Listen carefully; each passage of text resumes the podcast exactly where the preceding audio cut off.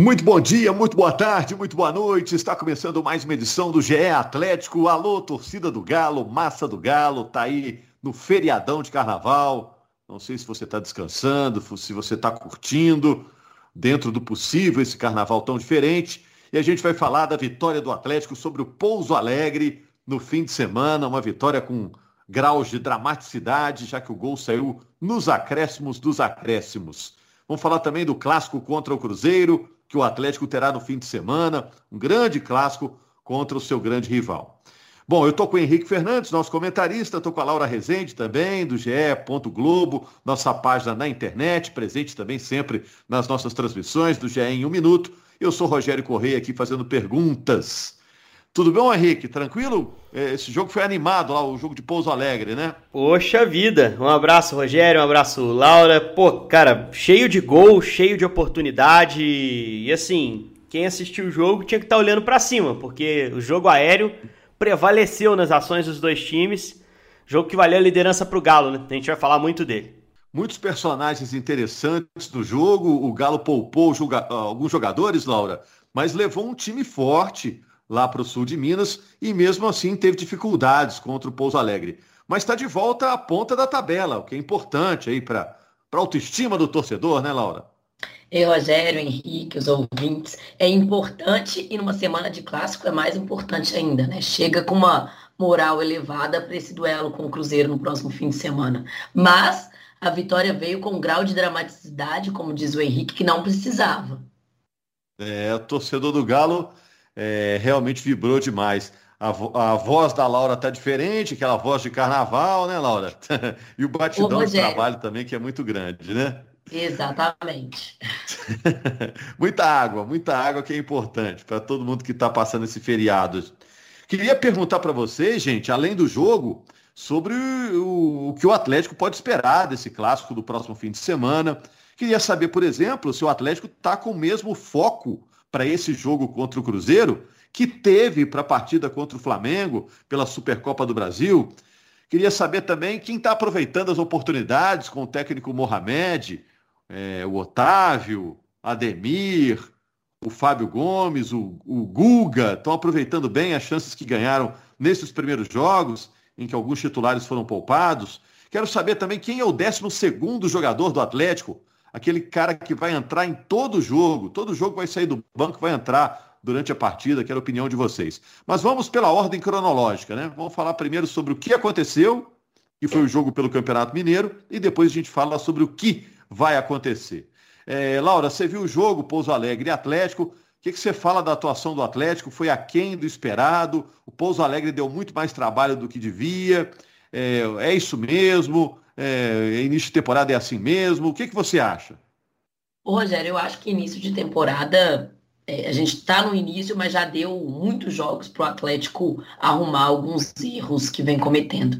Eu assisti o jogo, estava trabalhando no sábado, e acho que os gols do Pouso Alegre, principalmente a bola aérea, acho que e bola parada, o Atlético vai ter que melhorar isso é, ao longo da temporada. Acho que o Fábio Gomes foi uma surpresa improvável. Acho que ele ainda tem mais para mostrar do futebol dele nesse, nesse Atlético. Assim, acho que ainda pode crescer. E achei curioso que quando terminou o jogo, o Fábio Gomes pegou e falou que o Mohamed disse para ele que ele ia fazer o gol, né? Que ele entra no segundo tempo, já no finalzinho da partida, e acaba fazendo o gol que deu a vitória para o Atlético. O Atlético teve na frente duas vezes, cedeu o empate para o Pouso Alegre, que é a lanterna da competição, e eu acho que o Atlético não pode e não deve passar esse sufoco, principalmente jogando contra um time que é muito inferior com todo respeito ao Pouso Alegre, mas vamos falar de estrutura, de elenco e de futebol dentro de campo muito inferior ao Atlético.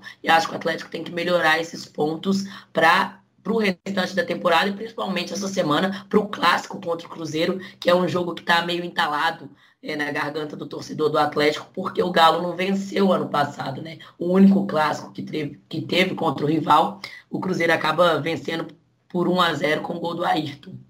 É. Por que, que você acha, Henrique, que o Atlético teve essa dificuldade toda contra o Pouso Alegre? Foi uma vitória emocionante, o torcedor atleticano curtiu, né? Mas teve uma dificuldade que não estava no script, né? Porque o Pouso Alegre como disse aí a Laura, é o último colocado, ainda não venceu na competição. É, primeiro porque eu acho que negligenciou a, vantagem que teve no primeiro tempo, né? O primeiro tempo não estava difícil. Pelo contrário, no primeiro tempo foram 45 minutos ali mais acréscimos de, de bom futebol do Atlético, de forma geral, uma pressão bem encaixada, a criação muito boa, o time que soube entender bem o jogo muito rápido, né? Uh, o gramado do Manduzão não é um dos piores, mas é diferente do gramado que o Atlético treina e joga. Então você sempre precisa ter uma adaptação ali naquele, naqueles primeiros minutos que sejam. Acho que o Atlético respondeu muito bem essa dificuldade e no primeiro tempo deveria ter construído uma vantagem melhor. O Turco falou sobre é. isso na coletiva, né?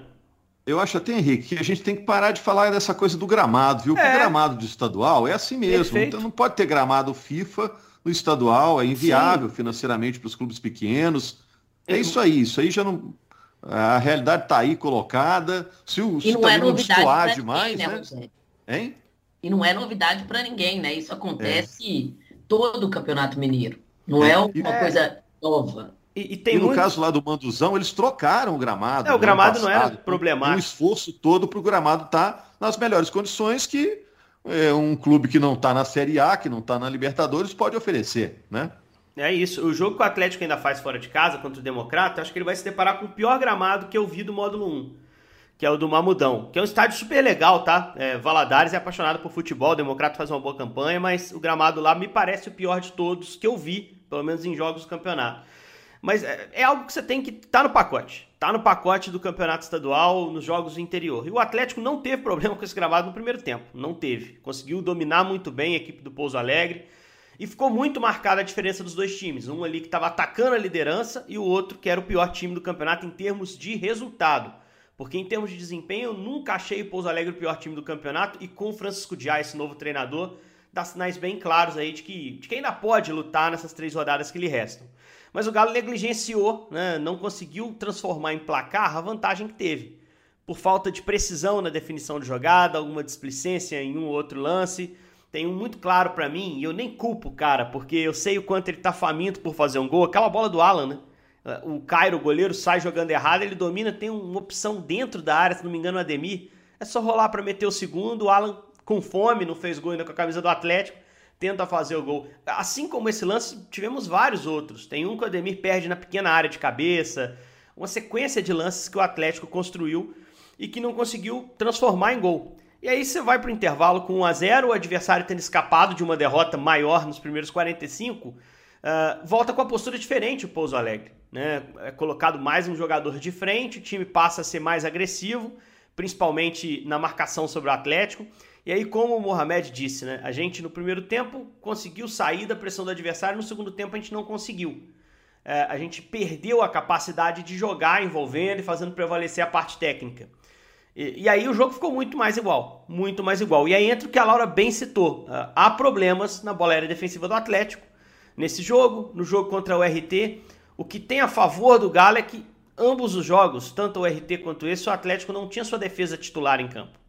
Né? Contra o Flamengo, por exemplo, a defesa se portou bem nesse tipo de jogada. É, então, não dá para dizer se é um problema desse time ou se é um problema realmente do trabalho inicial do Turco. Mas, de Mas, toda Henrique, forma, ele está atento. Né? Hever, Natan e Hever é, é a dupla que jogou quase a temporada passada inteira. É, jogava o Alonso, né? Jogava o é. Alonso. Mas, Mas assim. O Hever não, não compromete. É, não, não. Na bola aérea, teoricamente, o Hever te oferece mais do que o Alonso, né? Questão de estatura, principalmente. Eu não sei se isso é um problema definitivo ainda, Laurinha. É isso que eu, que eu acho que é melhor a gente esperar. Mas até na coletiva o Mohamed admitiu que tem correção para fazer, né? E que ele está olhando para isso. Vamos ver se no clássico eh, a zaga titular vai se portar melhor. O fato é que o time tomou dois gols do mesmo jogador, em erros de marcação, principalmente no segundo lance, bem cômodos.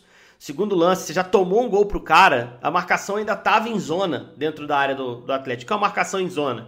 Quando você marca o espaço, você olha para a bola e vai marcar quem estiver ali naquele espaço. Você vai cuidar. Imagina que o jogador tem um quadrado ali. Se a bola passar ali, você tem que ganhar. E a marcação de bola parada individual é quando você escolhe o adversário, cola nele, um adversário que é pré-determinado. É, e aí o alto marca o alto, baixo marca o baixo, e assim você faz o encaixe na área. Tem a marcação mista também, que é aquela que alguns jogadores marcam uh, por zona, e alguns jogadores marcam alguns alvos do adversário, que normalmente são aqueles que definem pelo alto, porque são mais altos, que o tempo de bola é, é melhor. Eu acho que no segundo gol, o Atlético falhou principalmente numa não marcação individualizada no jogador, que era o foco das cobranças. A bola procurava o Ramon, porque o batedor jogava onde o Ramon estivesse, o zagueiro do, do Pouso Alegre. E no segundo gol, quem tá com ele, Rogério, até falei na transmissão, Alan e Guga. Até brinquei, se empilhar os dois não dá a altura do cara. O cara tem 1,92m e a bola vai onde o cara tá. Ele sabe disso. E aí eu acho que ali o jogo se comprometeu mas aí da cartola foi tirado um gol de cabeça também do Fábio Gomes, no momento que o Pouso Alegre marcou mal a jogada aérea, né? E é isso que o Fábio tem de melhor, essa estatura na área, capacidade de ser a referência, o cara que define pelo alto muito bem. No Oeste era assim, não acompanhei tão de perto nos Estados Unidos. E, e tô com a Laura, acho que é um cara que ainda pode oferecer mais, mas que faz um gol que dá moral, ainda mais pro centroavante que entrou no final do jogo, né? E ele é o substituto imediato do Hulk ou tem muita gente na frente dele? Eu acho que hoje o Sacha e o Vargas estão na frente. Não sei o que a Laura pensa. O Fábio não é a primeira opção se o Hulk estiver fora. Né? Porque o Vargas, desde que teve a disposição, sempre recebeu espaço. Tanto contra o Flamengo quanto assim agora. embaixo. Né? E o Sacha tem feito os golzinhos dele, né, Laura? Não, fez dois, né? no, no jogo contra o Pouso. E o Sacha, assim, desde a temporada passada, eu falo que é uma reserva de luxo que o Atlético tem, porque é um cara que entra ali no finalzinho do jogo e sempre marca um golzinho. Então, assim, eu acho que ele é um cara e muita com, com o Sampaoli no início do projeto do Atlético era titular no Atlético e eu acho que é um bom atacante. É. Agora eu pergunto, gente, nesse início de ano, até porque o Atlético parou de jogar no ano passado tarde, né? Por mérito dele, né? Disputou as competições até o final, Copa do Brasil e tudo, né? É, no início deste ano, alguns titulares foram poupados, puderam ter um descanso, uma preparação física um pouco mais demorada para voltar. E aí alguns jogadores ganharam chance. O Ademir está jogando muitas vezes, o Fábio Gomes está tendo chances, o Otávio, que chegou, demorou um pouquinho para estrear, mas agora está sendo usado o próprio Guga, né, no lugar do Mariano, que é o titular. Eles estão aproveitando? Qual deles está aproveitando? O que, que vocês acham? Eu acho que o Ademir é, é uma boa notícia desse início de temporada, né? Porque a gente esperava. Mas para ser titular? Eu não sei se para ser titular, Rogério, porque, assim, eu tenho para mim um time do Atlético bem delineado na cabeça. Só que a temporada é muito longa, vai ter janela de transferências, pode estar tá chegando o Pavon, por exemplo, que vai esquentar essa briga na frente. O Vargas acabou de começar a ser utilizado. Eu não sei se o Turco acha que ele tem que receber mais espaço ou menos espaço. Então, assim, pela, pela leitura que a gente tem, o Ademir começa a caminhar para ser um jogador muito utilizado. Que era uma dúvida que a gente tinha. Será que esse cara vai saber dar o próximo passo na carreira? Porque no América ele estava consolidado e acho que merecia essa chance em um dos grandes times do futebol brasileiro, não só em termos de clube, como em termos de time mesmo. O Atlético se prepara para brigar por tudo. Acho que o Ademir merecia jogar num time assim. Fosse o Atlético, Palmeiras, é. Flamengo, né? E ele tá conseguindo é. dar uma resposta, né? E tá ganhando a confiança do treinador. Isso é o mais importante. E aí tem a ver, Laura, com a pergunta que eu estava fazendo lá no início. Quem será o 12 jogador? O cara que todo jogo a gente já sabe, ó, tá no banco, mas vai entrar. O Ademir é esse cara? Ou é o Vargas? Pode ser, Rogério. Eu acho que o Ademir tem tudo para ser um, um, um, jogador que o Atlético e que o Mohamed vai usar muito durante a temporada. Não sei se vai ser titular, mas pode ser esse décimo segundo. Eu acho que o Savarino também, Vargas, mas o Savarino também. O Mohamed tem colocado ele sempre que possível nos jogos. O Savarino que no ano passado é, fez alguns golzinhos também, rendeu e, e foi um jogador que é, agregou muito para o Atlético durante a temporada e eu acho que a, a, tendência é que nesse ano ele também seja mais um jogador que o Mohamed vai usar. O Atlético tem um, um, elenco, né, um plantel muito bom. Quem não queria ter esses jogadores no elenco para estar tá no banco, né? É, é, é, um luxo, digamos assim. E para uma temporada, mais uma vez, com muitas competições, muitos jogos, isso é essencial para um time que quer ganhar tudo, porque você pode rodar o elenco sem comprometer em qualidade. Então eu acho que Savarino, Vargas, Ademir são caras que vão sempre estar sendo utilizado e crescendo no time do Atlético. E quem, quem eu acho que pode ter ganho também algum espaço ou recuperado seu prestígio nesse início de temporada, Rogério, é o Nacho.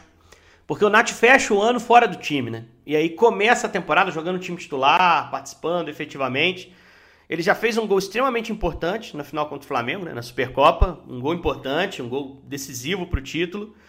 Uh, e ele chegou à terceira assistência nesse início de temporada. Ele bate o escanteio pro gol do Fábio, né? É, escanteio, mas é assistência, cara. Entra no, no, nas assistências. No scout. No scout de assistências, né, Laura? E o Nacho tá aí pra, muito para isso para ser o cara da bola parada, o cara que serve o companheiro, mais do que para ser o goleador. Então eu acho que é um cara que está aproveitando esse protagonismo que readquiriu com a chegada do Turco, muito também pela saída do Diego Costa, que foi o cara que pegou o espaço dele no time, mudando a cara do ataque do Atlético, né? Mas a, a, a eu só sou um pouco reticente com isso porque o campeonato estadual do Nath ano passado também foi muito bom, foi muito forte. Ele teve dificuldade para sustentar o início dele, que foi muito forte. É, tomara que esse ano consiga, tendo feito a pré-temporada e mais adaptado. E só uma, uma, observação que me chamou muita atenção antes do jogo, olhei para o jogo procurando é, interpretar a, a, intenção do turco. Primeira vez que a gente viu Alan e Otávio jogando juntos, né, Rogério? E, são dois jogadores de muita qualidade. E foi perguntado sobre isso o Mohamed também depois do jogo. E ele disse: Eu precisava ver os dois juntos. Eu sei que eles são parecidos mas eu precisava ver os dois juntos, para que eu, observando os dois juntos num jogo, chegasse às minhas conclusões pessoais. Ele não disse na entrevista se deu certo ou deu errado. Eu confesso que esperava até um ajuste um pouco melhor. O que, que muda? O Alan pode chegar mais à frente, principalmente. E eu senti o Alan mais tranquilo para chegar à frente. Mas se joga com dois ali, como jogou nesse jogo de Pouso Alegre, eles têm que se alternar. O ideal é que o Otávio também consiga chegar à frente. Eu senti o Otávio um pouco inibido pelos dois terem características parecidas e buscarem um ajuste ali. Não foi a posição mais natural do Otávio, que é um primeiro homem de meio. Mas eu não desistiria Mas... de tentar esse encaixe, não. Eu tentaria esse encaixe, Laura. Mas o Jair perderia posição? Pra, tô pensando em temporada, tá? Para agora, não. Sem dúvida, ah. é Jair e Alan a dupla. Mas a temporada vai durar meses. Né? E, e o time, ninguém pode ser titular absoluto e ter cadeira cativa num time que está pensando em jogar N campeonatos para competir e chegar, três pelo menos enormes, Libertadores, Copa do Brasil e Brasileiro, e um time que tem tanta qualidade no plantel. Se um treinador idealiza um time titular, pegando o plantel que o Atlético tem, senta em cima dele para levar esse time até dezembro, ele está perdendo chances muitas vezes. Né? O Otávio era uma peça que não tinha no ano passado. Então você tem que testar, tem que utilizar, bem como o Ademir, bem como pode ser o Pavon daqui a pouco. Então, é, acho que o treinador ele tem obrigação de o tempo todo estar tá observando em treino e jogo quem está pedindo passagem, quem está deixando espaço. Na pior das hipóteses, o Otávio tem que estar tá pronto para substituir Alan ou Jair quando alguém tiver machucado ou suspenso. São volantes, tomam muitos cartões pela posição, não é por, por serem violentos. Então, assim, é, não pode fechar os olhos para a possibilidade de mudar o time para melhor e eu acho que essa dupla Alan e Otávio podem se afinar e podem fazer com que o Atlético seja um time forte. Ou uma trinca de volantes em determinados jogos, porque todos sabem jogar, todos chegam na frente, nenhum é brucutu. O Jair não é, o Jair é um jogador que tem uma passada boa para chegar à frente. Então tudo isso tem que ser observado pelo turco e foi um, um primeiro movimento é, em que ficou muito claro ali que os dois ainda não interpretavam bem esse trabalho dos dois juntos mas vai ter tempo e vai ter, vai ter outras ocasiões aí para que o turco os observe juntos. Ô Laura, você é sempre muito atenta, tá ligada aí também nas redes sociais e tudo, movimento aí na web. Vamos falar desse jogo agora contra o Cruzeiro? Senão o tempo acaba aqui e a gente não falou logo desse super clássico que vem aí. Você sente que o Atlético está focado, dando a mesma atenção, a importância para esse clássico, como deu para a partida contra o Flamengo? Que até o jogo contra o Flamengo é, não, temos que preparar o time para o jogo contra o Flamengo. Vem aí o jogo contra o Flamengo. Faltam 10 dias. É o último teste antes do jogo contra o Flamengo. Contra o Cruzeiro, tem esse clima também ou ainda não? Rogério, eu acho que são decisões diferentes, né? Porque o jogo contra o Flamengo era decisão de um título. E eu acho que o clássico é, ainda não é, não tem peso que a decisão do Flamengo tem. Eu, é claro que o torcedor quer ganhar todo o clássico, não importa e valendo liderança ainda, né? Porque os dois times têm o mesmo número de pontos, jogos, vitórias, empates, derrotas, e o Atlético é líder por causa do saldo de gols. Mas eu acho que é, essa vitória, esse jogo contra o Cruzeiro, tá um pouquinho entalado na garganta do torcedor do Atlético, principalmente por causa da temporada passada, o Cruzeiro jogando a Série B, e esse é o único encontro, né, do, dos rivais, assim. Ano passado foi, esse ano pode ser, depende da, do cruzamento ali ao longo do restante do Campeonato Mineiro mas eu acho que ano passado a expectativa do torcedor era muito grande do Atlético vencer esse clássico, até pelo momento que o Galo vivia e o Cruzeiro. É, então, a vitória do Cruzeiro deu esse gostinho amargo, eu acho, para o torcedor atleticano. E eu não vejo o Atlético dando um peso grande para o clássico, assim como você está comparando com a decisão contra o Flamengo, porque não, não vale um título ainda, né? Sei que clássico todo mundo quer ganhar, mas pensando num projeto maior para a final do Campeonato Mineiro, digamos assim, em caso de um Cruzeiro Atlético, é uma semifinal, acho que o jogo vai ganhando relevância e peso dentro do Atlético, assim. Henrique. É, é bom ganhar, né? Porque é clássico e a gente sabe o impacto que tem dentro da cidade um jogo como esse, né? Até pelo favoritismo do Atlético, é um time de muito mais investimento que o Cruzeiro nos últimos anos. Mas eu acho que uma derrota, um tropeço nesse clássico, Rogério, impacta menos do que impactou a derrota do ano passado. A derrota do ano passado bateu forte no Atlético, né?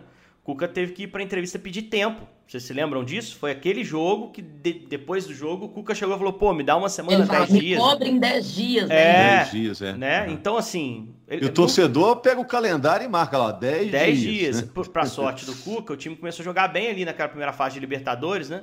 Tinha feito a estreia contra o, o, time venezuelano, depois começou a melhorar ali nos jogos em casa, principalmente. Cerro Portem América de Cali ali. Acho que dali o Atlético só subiu, só cresceu.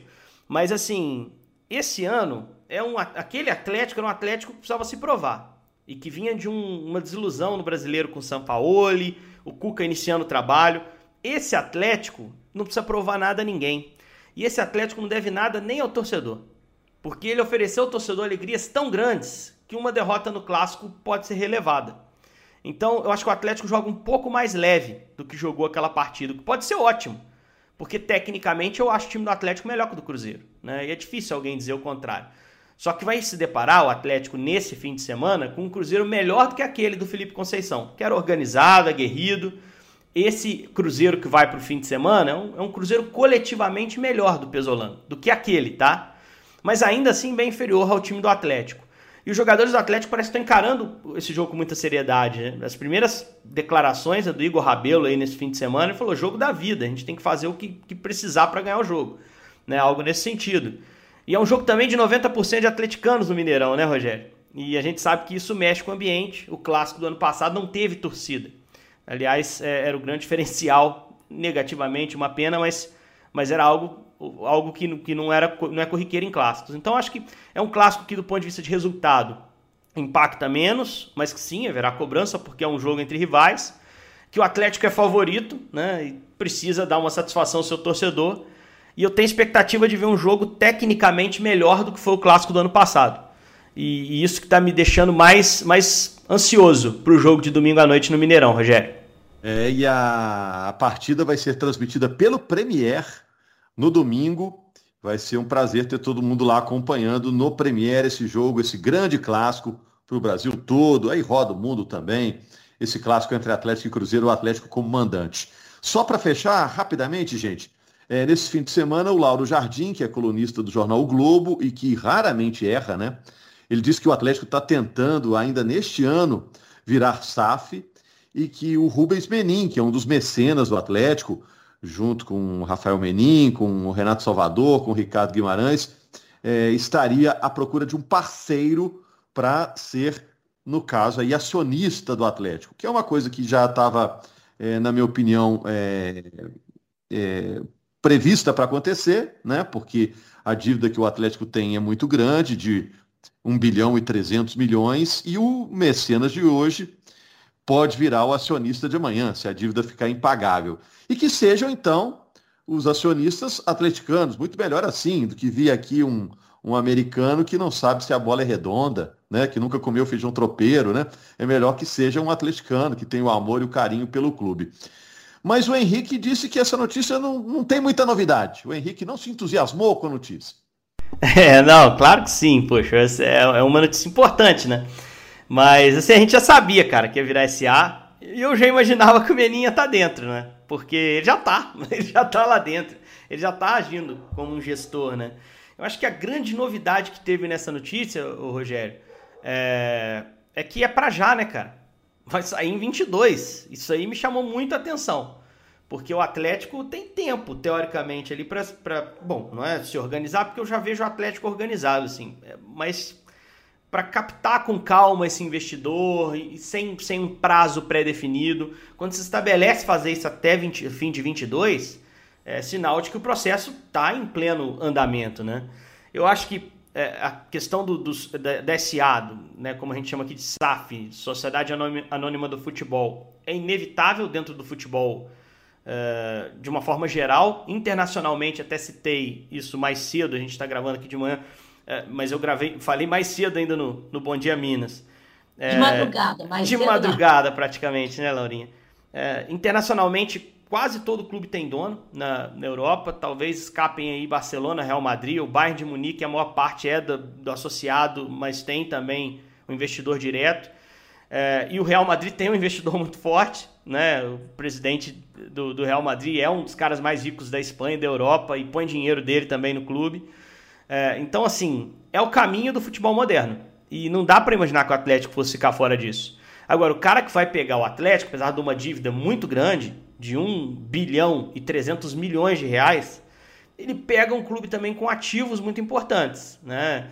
Um shopping, um time de futebol muito forte e, com a marca valorizada, um centro de treinamento de primeira linha uh, e em breve um estádio de futebol muito, muito moderno e imponente. Então, assim, é, o perfil vai ser diferente, o preço vai ser diferente do que foi praticado com Cruzeiro, Botafogo, Vasco. É, a grande questão em qualquer SAF é saber quem está entrando, de onde vem o dinheiro, qual o interesse dele em relação ao clube, desse investidor ou investidora que possa vir a comprar o Atlético. É, e como vai se dar esse molde?